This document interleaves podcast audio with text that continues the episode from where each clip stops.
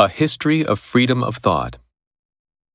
When any one was accused of Christianity, he was required, as a means of testing the truth of the charge, to offer incense to the gods or to the statues of deified emperors.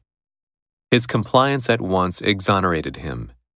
The objection of the Christians, they and the Jews were the only objectors, to the worship of the emperors was, in the eyes of the Romans, one of the most sinister signs that their religion was dangerous.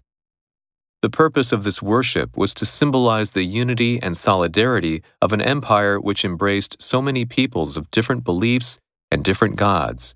Its intention was political, to promote union and loyalty, and it is not surprising that those who denounced it should be suspected of a disloyal spirit. But it must be noted that there was no necessity for any citizen to take part in this worship. No conformity was required from any inhabitants of the empire who were not serving the state as soldiers or civil functionaries. Thus, the effect was to debar Christians from military and official careers. Incense. Incense. He lit an incense stick. Deify. The leader was deified as a god of war. Compliance. In compliance with a court order, they stopped selling the product. Exonerate. She was exonerated as a result of DNA testing. Sinister.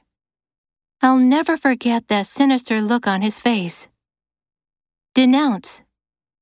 The commander denounced him as a traitor. Conformity. In conformity to the rules of the group. Debar, from. The incident debarred her from holding any academic post.